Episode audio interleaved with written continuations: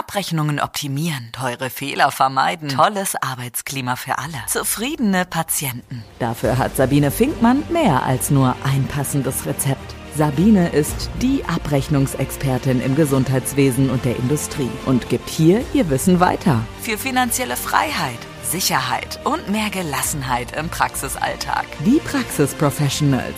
Deine Wissensspritze mit nur positiven Nebenwirkungen. Hallo, du wundervoller Mensch. Ich heiße dich willkommen bei meinem Podcast, den Praxis Professionals, den Podcast für alle Menschen im Gesundheitswesen. Und heute hast du zugeschaltet zu einem Spezialthema, den Abrechnungshacks, Tipps und Tricks zur Abrechnung. Und heute möchte ich gerne diesen kurzen Podcast dem Thema der ICD-Kodierung, sprich der Diagnose-Kodierung widmen. Denn ich bekomme mit, dass sehr viele große Probleme mit der Diagnose-Kodierung haben. Zum 01.01.23 hat es Änderungen gegeben bei der ICD-Kodierung. Und die Neuerungen, die betreffen zum Beispiel äh, Erkrankungen wie die Sepsis, es ist nicht in jeder Praxis interessant und relevant, aber trotzdem wichtig. Dort sind die endständigen, sprich fünfstelligen ICD-Codes in den ICD-10 oder in die ICD-10 aufgenommen worden. Dann, und das ist schon spannender, die Hypoglykämie. Es sind neue sekundäre Schlüsselnummern ähm, zur Kodierung des Schweregrades der Hypoglykämie aufgenommen worden bei Patienten, die einen Diabetes mellitus haben.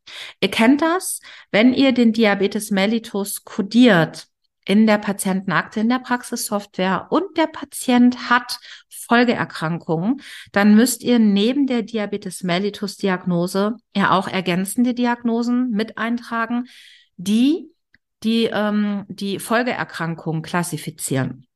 Und in diesem Rahmen gibt es jetzt auch sekundäre Schlüsselnummern. Das sind also immer die ergänzenden Diagnosen, die man eintragen muss zum Thema der Hypoglykämie.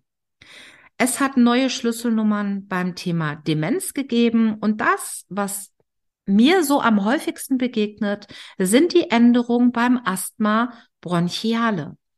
Ich habe ja bei Asthma und COPD zwei verschiedene Diagnosebereiche, J44 und J45, je nachdem, welche Erkrankung es ist. Und beim Asthma, da ist es jetzt so, dass ich Fehler in der Abrechnung habe, wenn ich nicht richtig codiere.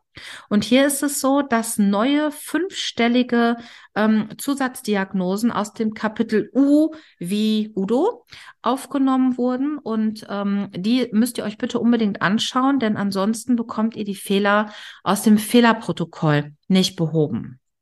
Grundsätzlich hat sich ja beim Thema Diagnosekodierung schon im letzten Jahr etwas geändert. Mm, und zwar ähm, gibt es ja eine Codierunterstützung in der Praxissoftware für verschiedene ähm, Diagnosebereiche.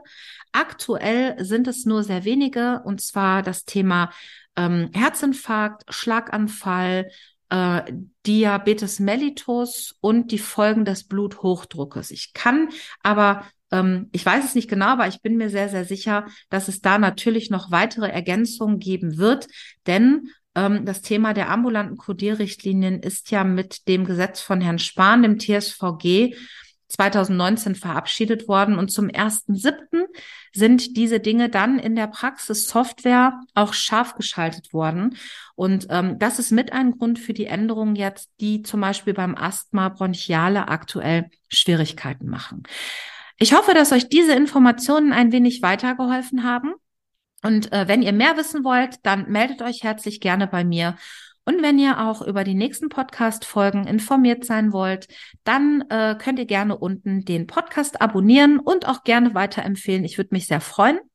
Und damit freue ich mich. Danke fürs Zuhören. Bis zum nächsten Mal. Macht es gut. Mehr Geld verdienen und Zeit gewinnen. Wie es geht, erfährst du auch in der nächsten Folge von Die Praxis Professionals mit Sabine Finkmann.